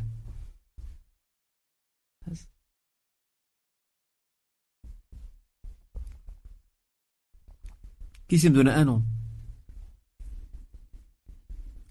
Vous avez Usaïd, Usaïd ibn Hudayr, qui est un grand chef médinois. Saad ibn Mu'adh, qui sera un brillant compagnon après aussi. Et Saad ibn Ubadah, aussi un brillant compagnon. Ils vont venir à l'assemblée de Mus'ab en le menaçant, en lui disant Tu es en train de perturber notre cité. Tu encourages les plus faibles à se révolter contre nous. Et c'est là que Mus'ab, qui garde son calme, va demander à ses hommes Asseyez-vous, écoutez d'abord, et si ce que je vous raconte ne vous plaît pas, je partirai. Alors ils vont, ils vont s'asseoir et ils vont être euh, envoûtés par l'éloquence de Moussab. Il sait convaincre. Un bon orateur. Ils vont être, ils vont être envoûtés par les propos et ils vont se convertir à l'islam. Et lorsque les Médinois entendent que ces trois grands hommes, trois grandes références de Médine, se sont convertis, il aura des conversions par vagues, en masse. Et voilà, il a accompli sa mission. Et l'année suivante, et c'était la treizième année euh, de, la révélation, une nouvelle délégation arrive, mais cette fois-ci elle plus nombreuse. Regardez, il y en a combien? Il y a 83 hommes et deux femmes. Ils vont venir au pèlerinage l'année suivante, la treizième année de la révélation à la Mecque.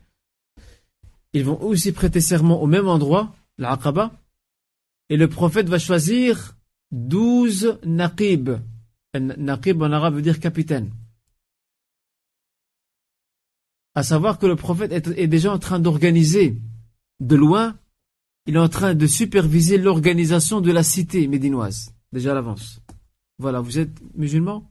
Une grande majorité, il y aura douze capitaines, douze, euh, petits dirigeants qui vont coordonner leurs efforts euh, afin de préparer donc euh, mon arrivée.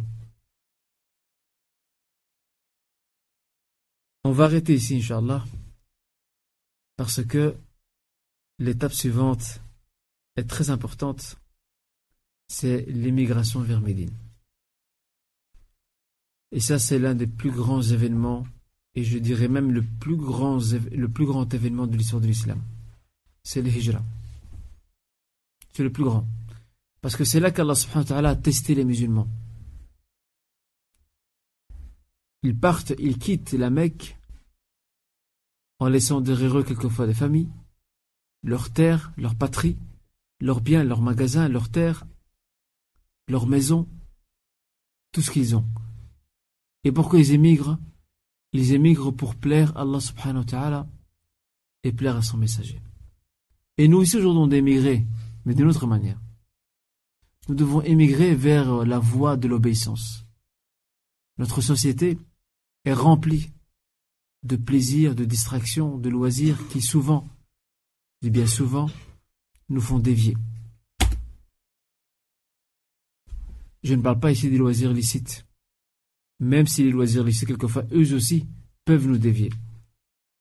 Alors nous aussi, face à la force des tentations, nous devons ici émigrer vers Allah par l'obéissance en faisant sorte que le pas que je fais faire Dieu, en abandonnant mon vice, mon péché, je le fais par amour pour Allah et son messager, eh bien, ça c'est une émigration Al-Hijra qui nous concerne nous. Et on y reviendra, Inch'Allah, lors du cours prochain. C'est ici que, ça, que s'arrête le cours, euh, mes très chers frères et sœurs. Et comme je disais, au cours prochain, je parlerai en début, je parlerai, j'aborderai donc euh, le récit du voyage nocturne. Inch'Allah. Euh, j'ai ici une question écrite.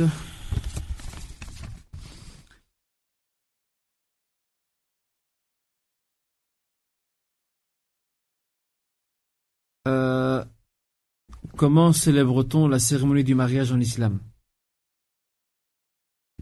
Toutes les traditions marocaines, défilé de la mariée, etc., sont-elles permises? Euh, Le mariage en islam, c'est avant tout un, c'est un contrat sacré, c'est un pacte sacré. C'est pour cette raison qu'Allah l'a appelé El Mithaq al ghalid le pacte lourd de responsabilité, où il dit Les femmes ont pris de vous un pacte d'une très grande, d'une très lourde responsabilité. Euh, le mariage en islam, bah, c'est clair. Mais je pense qu'ici, euh, celui où c'est qui a posé la question, c'est par rapport à la fête sûrement, parce qu'on parlait de cérémonie. Euh, le mariage qui se fait le plus simple, c'est le plus béni.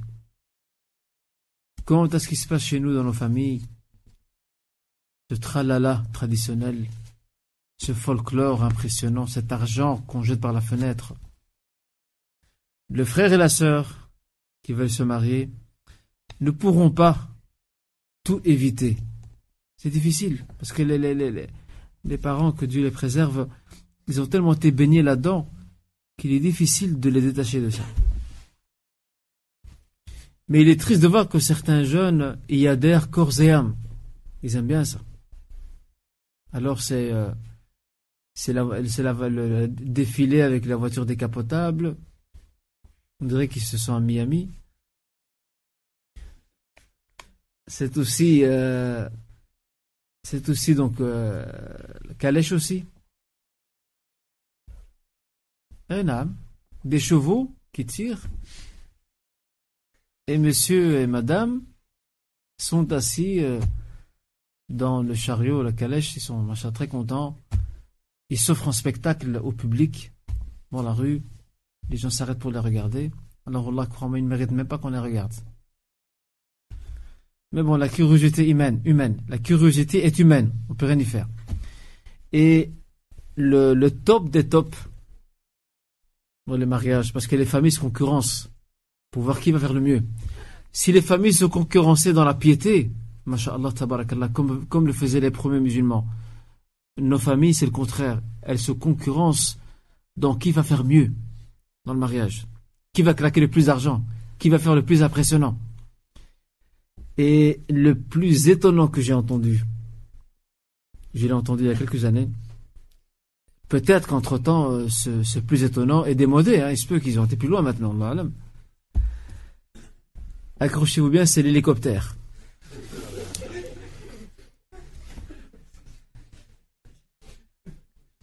Et je parle sérieux, ici en Belgique.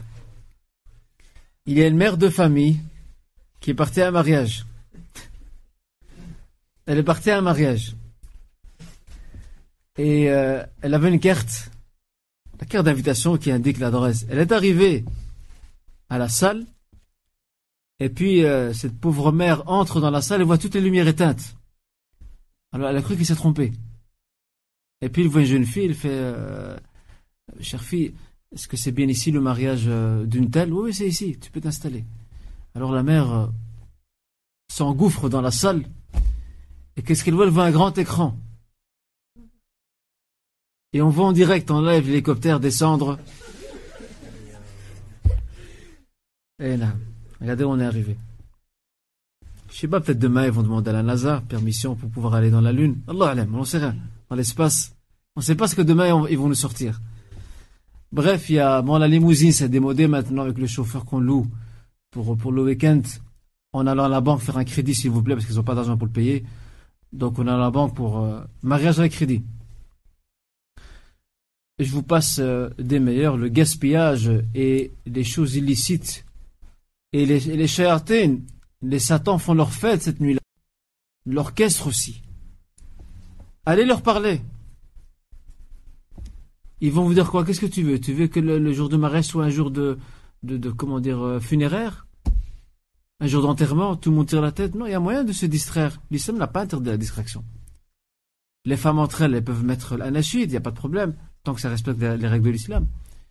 Mais de là, amener l'orchestre avec tout le tralala, euh, et, je vous passe donc des meilleurs euh, qui se passent durant ces fêtes parce qu'on craint pas Allah et on oublie que c'est Allah qui porte son regard sur nous. Quant aux gens, ils vont toujours critiquer. Et je connais un couple d'ailleurs qui s'est marié euh, avec orchestre et tout ce qui suit, tout le tralala. C'était au complet, total. Leur mariage n'a pas duré un an. Ils ont divorcé et ils sont criblés de dettes. Alors, euh, ce que disait la question ici, parce que je ne l'ai pas terminé, euh, défilé de la mariée. Bah, nous, en islam, on n'a pas de défilé de la mariée, mais bon, ça c'est de nouveau, ce sont des traditions. On essaie de limiter les dégâts au grand maximum. Euh, c'est tout ce qu'il y a à faire. C'est tout ce qu'il y a à faire. Limiter au maximum les dégâts.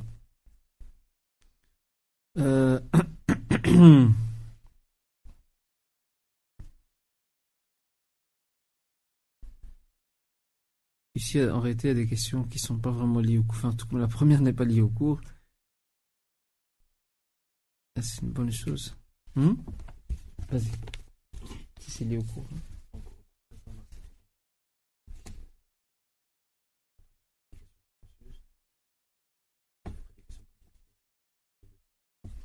Donc une question qui est posée via le Paltalk et qui est de savoir euh, qui de savoir donc euh, le, passage de la prédication euh, clandestine silencieuse vers la prédication publique d'Awad Jahriya, combien y avait-il de temps entre les deux?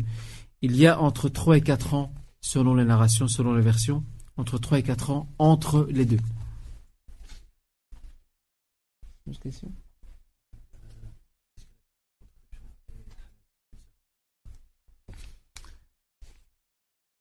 Il y a une question aussi qui est posée par une sœur concernant ça. par rapport à la pilule, est-ce permise ou non Je pense que certainement la sœur euh, parle de la pilule contraceptive, ça peut être que ça. Vu que les autres pilules, généralement, c'est des médicaments, donc euh, la question ne se pose pas.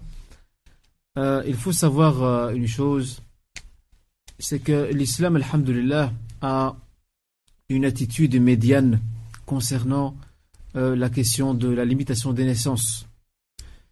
Vous devez savoir que lorsqu'on étudie la, question en réunissant tous les textes euh, prophétiques propres à cette, question, les avis des savants aussi par rapport à cela, ceux qui sont partis sur le principe que la femme ne peut prendre de pilules contraceptives, certains frères disent non, c'est haram, c'est interdit, ça c'est s'avancer un peu trop vite. Et ceux aussi qui l'ont permis sans aucune limite, sans aucune barrière, se trompent aussi il y a, alhamdulillah, un juste milieu. Il faut savoir que la contraception existait à l'époque du prophète. Le compagnon Jabir, anhu, c'est rapporté par le Bukhari et d'autres, il disait Kunna na'zil wal Qur'an yanzil.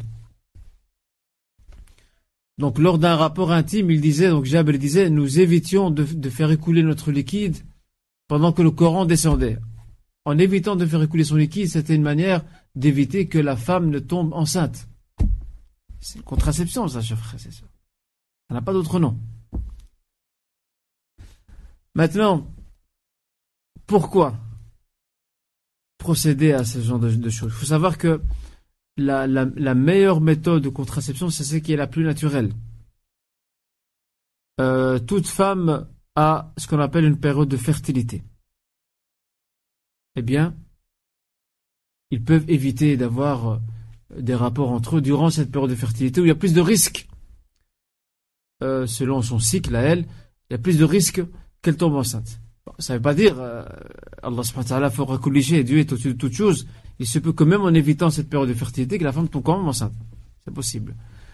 Aussi, concernant l'azl, je viens de citer concernant le compagnon, euh, les savants précisent que si le mari veut le faire, c'est avec l'accord de l'épouse. C'est avec l'accord, le consentement de l'épouse. Sinon, il y a aussi la pilule contraceptive, mais ça, avant tout, il faut bien se renseigner, parce que euh, la pilule contraceptive n'est pas un moyen efficace pour toutes les femmes. Il y a des femmes, de par leur, système, donc comment dirais-je, leur système hormonal, elles ne peuvent pas supporter. Donc il est plus contraceptif. À cela que, même, que tous les médecins vous diront que les pilules contraceptives sont nocives à long terme, à moyen et long terme sont nocives pour la santé de la femme. Maintenant, reste une dernière question qui est très importante. Pourquoi procéder à ou user d'un moyen de contraception? C'est quoi le but? Si on cherche à ressembler aux non-musulmans, petite famille, belle famille, ça c'est exclu. Si on a peur sur le plan financier, ça c'est interdit, c'est même plus grave même. Parce que l'une des reproches faites aux Mécois, c'est qu'ils tuent leurs, leurs filles par peur de la pauvreté.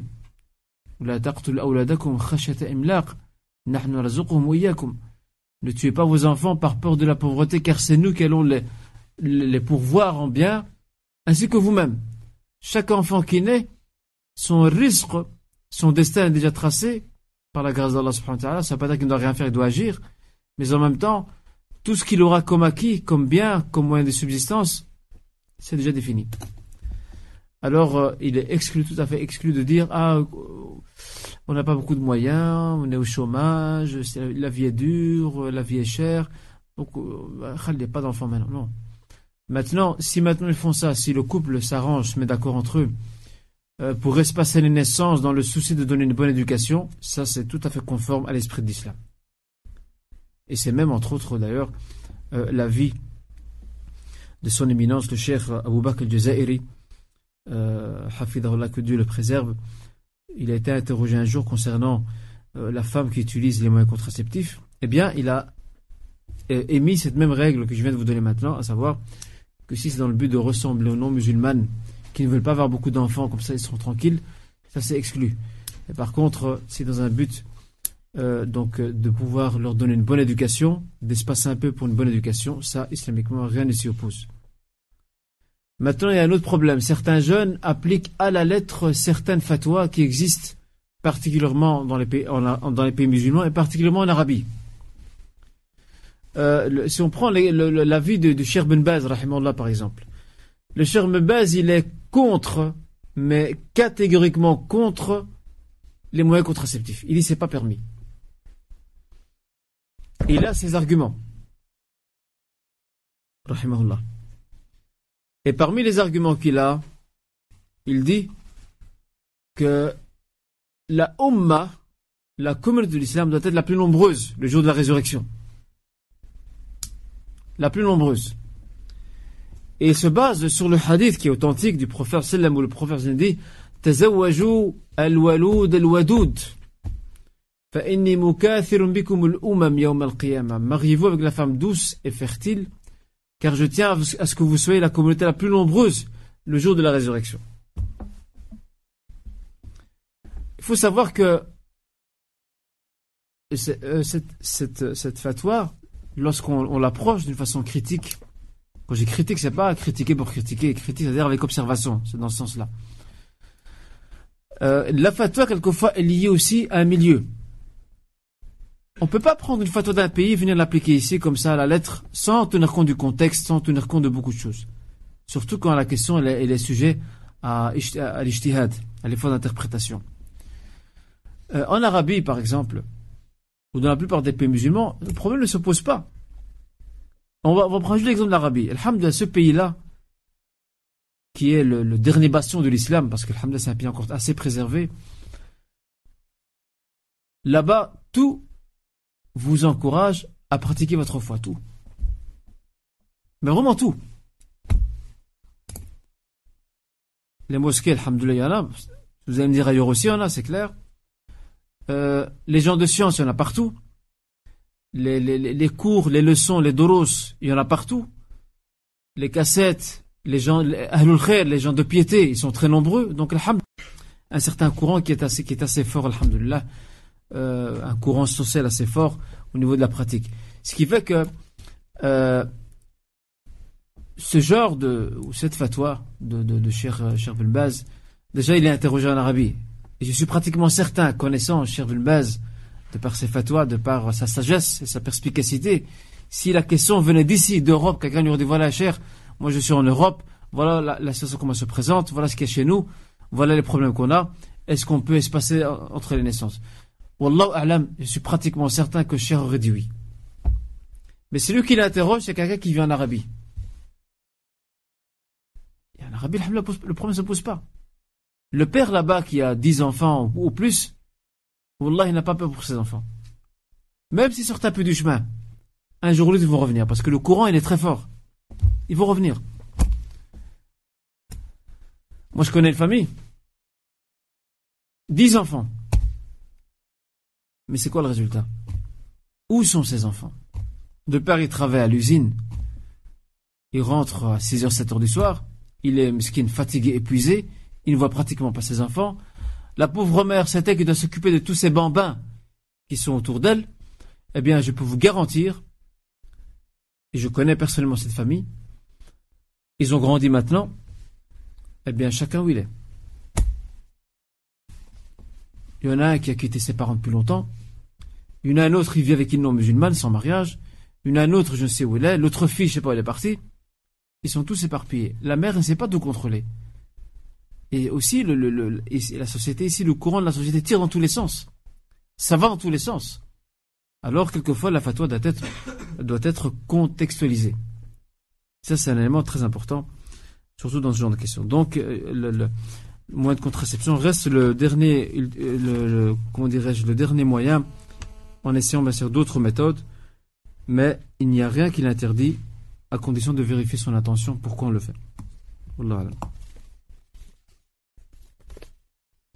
Euh, il y a aussi euh, le stérilet aussi. C'est une autre méthode aussi qui existe, qui est aussi un moyen contraceptif. Il répond à la même règle, à part qu'il y a deux types de stérilet, dans, en tout cas dans mes connaissances. Il y a un type de stérilet euh, qui tue les cellules, les cellules qui se constituent après le contact entre le, liquide de l'homme et le liquide de la femme à partir du moment où il y a un début de fécondité, il y a un stérilet qui tue ces cellules-là. Celui-là n'est pas permis. Mais il y a un autre type de, stérilet qui, lui, dès le début, évite et empêche le contact entre les deux. Celui-là, il n'y a pas de problème. Comme ça, vous le savez, Inch'Allah. Wallahu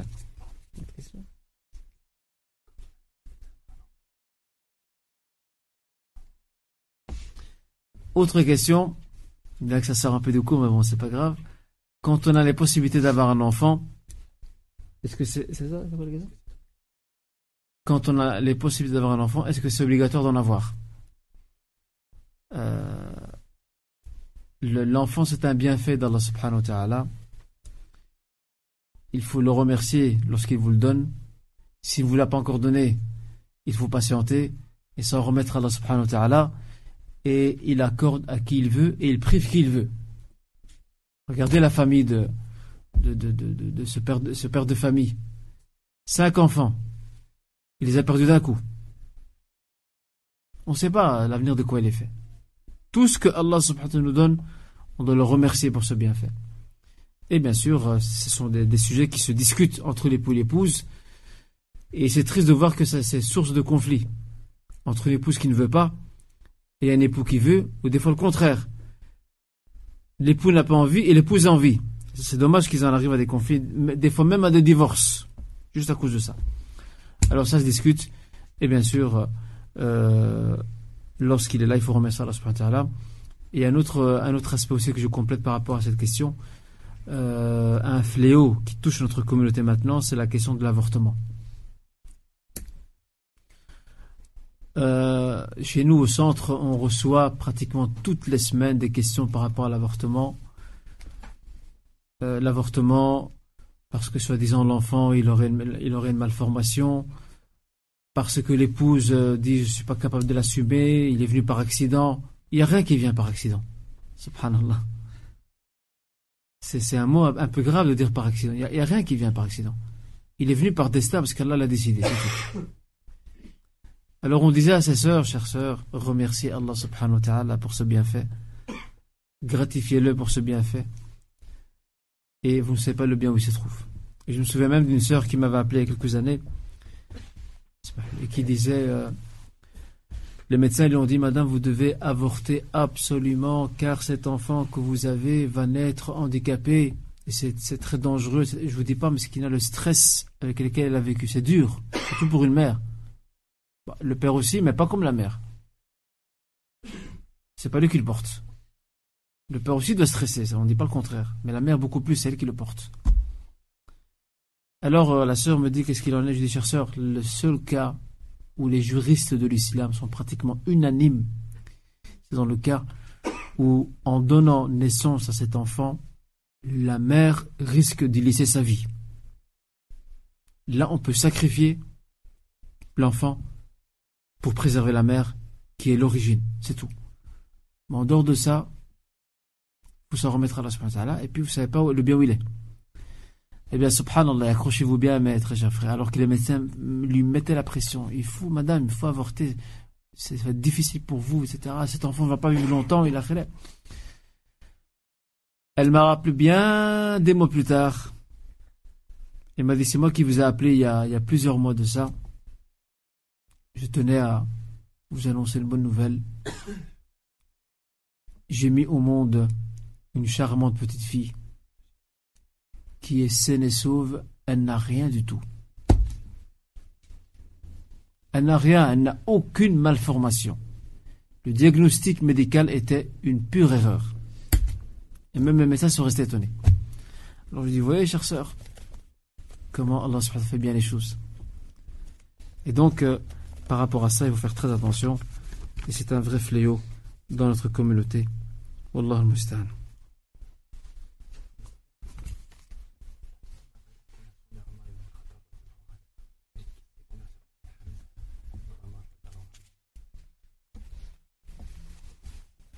Euh, notre frère ici demande par rapport à la conversion de Hamza et Omar. La question était de savoir qui s'est converti le premier, Omar ou bien Hamza. Allah alam. Ça, je ne sais pas donner cette précision.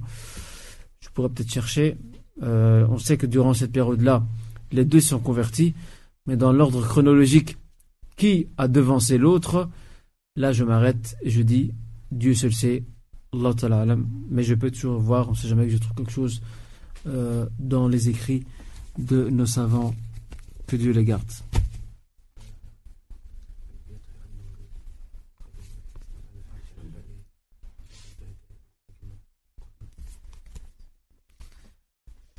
Euh, une question euh, venue pas tout la question, mais c'est ta question.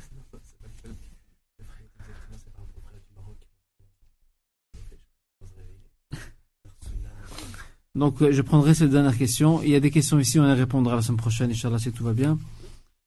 Euh, parce que malheureusement le temps ne, le permet plus. Euh, là Des questions J'essaie de les prendre note et prochainement. Alors, euh, la question qui est venue via Paltalk, c'est de, de, de, savoir par rapport à ce qui va arriver. Vous savez que samedi de la semaine prochaine, le 31 mars, euh, à travers le monde entier et le monde musulman aussi, beaucoup de gens malheureusement vont célébrer ce qu'ils appellent Al-Mawlid al-Nabawi, donc l'anniversaire du prophète de la naissance du prophète euh, la naissance du prophète est établie, attestée. Il est né un lundi. Il est né durant le mois de Rabi'. Quant à la date exacte, on ne sait pas. Certains disent 12, d'autres disent 17, d'autres 19. On ne sait pas. Et même, même si la date était connue, imaginons que c'était vraiment le 12, parce que samedi prochain, 31, ça, correspondra au 12 de la Belle Aoul. Dans le pire des cas, mes très chers frères et sœurs, que ça correspond au 12, il n'y a qu'une seule question qu'on doit se poser. Qui a institué cette fête annuelle que beaucoup de musulmans célèbrent chaque année? Qui l'a instituée?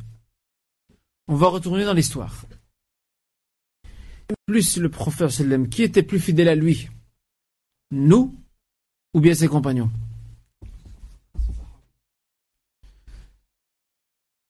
Lançons le défi qu'on nous apporte un seul compagnon qui fêtait ou qui célébrait la naissance du prophète. Il n'y en a aucun.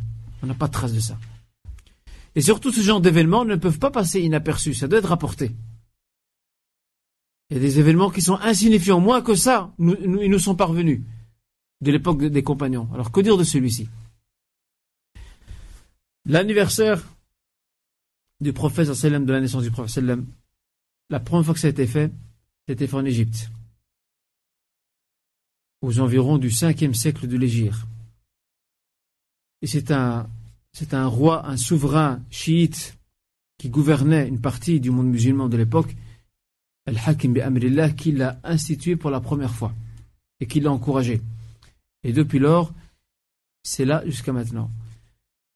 Et quand on voit maintenant ce qui se fait durant cette soi-disant anniversaire, ce munkar, ces choses répréhensibles qui se font durant euh, cet, événement-là, euh, le gaspillage au niveau de nourriture, euh, les hommes et les femmes mélangés, des chants avec, bref, je vous passe les détails, l'exagération quant au, droit du prophète où on élève un rang qui ne peut pas avoir, alors qu'il rappelle, il rappelle lui-même, il dit,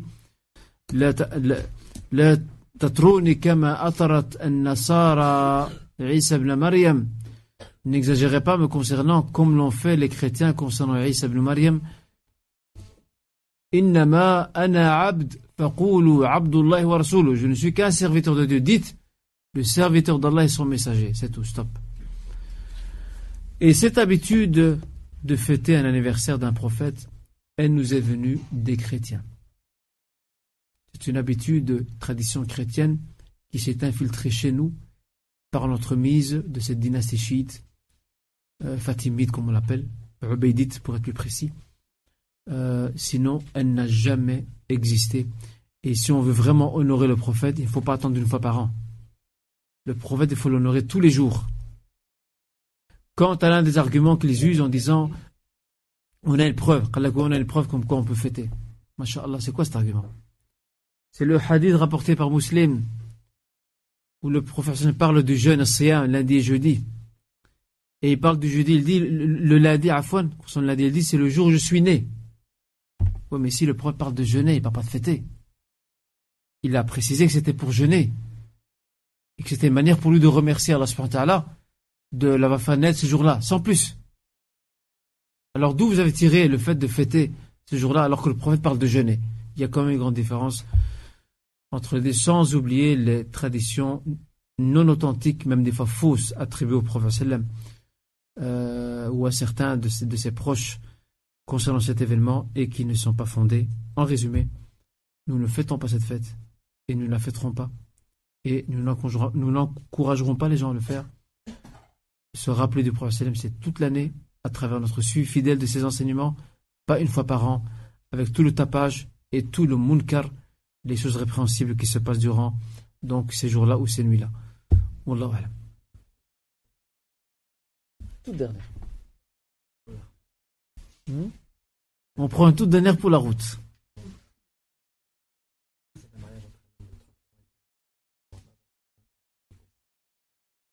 Que penser d'un mariage entre un homme de 33 ans et une femme de entre un homme de 33 ans et une femme de 40 ans. Le prophète a épousé Khadija, elle était plus grande que lui. Il n'y a pas de problème à ça. Avant de, de, de, de, faire ce choix, il faut bien réfléchir. Il faut très très bien réfléchir. Et moi je connais certains cas de frères qui ont épousé des épouses bien plus grandes qu'eux et ils les ont très vite abandonnées. Très très vite. Alors faire attention à ça, parce que c'est un le fait que l'homme a 33 ans et que la femme a 40 ans, c'est un bien quelque part qu'il fait, mais s'il veut se marier avec la sœur, il doit bien réfléchir avant de s'avancer. Et s'il décide, eh bien, il doit au moins promettre à d'aller jusqu'au bout et de ne pas faire comme certains frères. Il est jeune, il épouse parce que la femme est encore jeune, mais lui, dans 10 ans, il aura quel âge? Il aura 43 ans, elle en aura 50. C'est tout comment petit à petit à approcher la période de la vieillesse. Alors, entre guillemets, je mets entre guillemets pour être respectueux, elle n'est plus attrayante pour lui. Lui, il est encore jeune, 43 ans, c'est jeune. Alors, c'est pour cela, chers frères et sœurs, euh, que cet honorable frère doit bien réfléchir euh, par rapport à ça. Et aussi, quelquefois, euh, il y a une différence de, de, maturité entre une femme de 40 ans et un jeune homme de 33 ans il y a aussi un problème de, de relation. Hmm, et aussi par rapport aux enfants aussi. Parce que là, euh, dès qu'on dépasse la quarantaine, ben, on approche de la ménopause. Il y a beaucoup de facteurs qui interviennent. il doit saisir la question de tous ses angles avant de s'avancer. C'est ici qu'on s'arrête, Inch'Allah. Oui.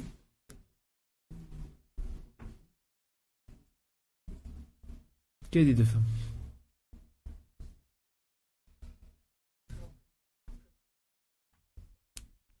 Il y avait 19 femmes. Ouais. On a dit deux femmes, on a dit Non, dans la première, dans, dans la première, il y avait 12. Il y avait, il y avait 10 des Khazaraj et 2 des Haus. Mais la dernière, là maintenant vous mettez un doute dans mes données. Ils sont partis en, en Abyssinie, c'est ça? Laissez-moi me rafraîchir ma mémoire, si vous me permettez.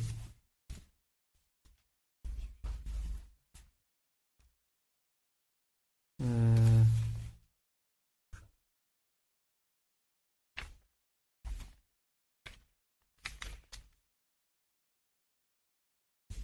Donc on avait parlé justement de de 12 hommes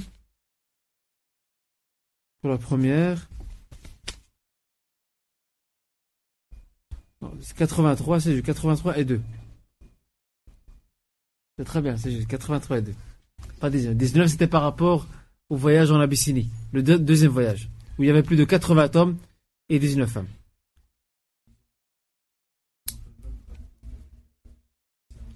Là, il n'y a pas de précision, Est-ce que c'est le même pacte? On sait qu'ils ont prêté serment, mais est-ce que c'est un renouvellement de, ou plutôt, euh, euh, entre guillemets, une remise à jour du même pacte premier euh, Dans mes connaissances, non. Ça peut être le même, bien sûr. Ça peut être, voilà, tout à fait. Ça peut être le même, oui. Wallah bien sûr. C'était aussi au pèlerinage, oui. Voilà mes très chers frères, la semaine prochaine, on se voit Inch'Allah. Que Dieu vous préserve, qu'il vous garde Inch'Allah. Je vous oublie pas dans mes invocations, ne m'oubliez pas dans les vôtres. C'est pas du donnant-donnant, hein. Allah يحفظكم الله يبارك لكم إن شاء الله الله يقويكم السلام عليكم ورحمة الله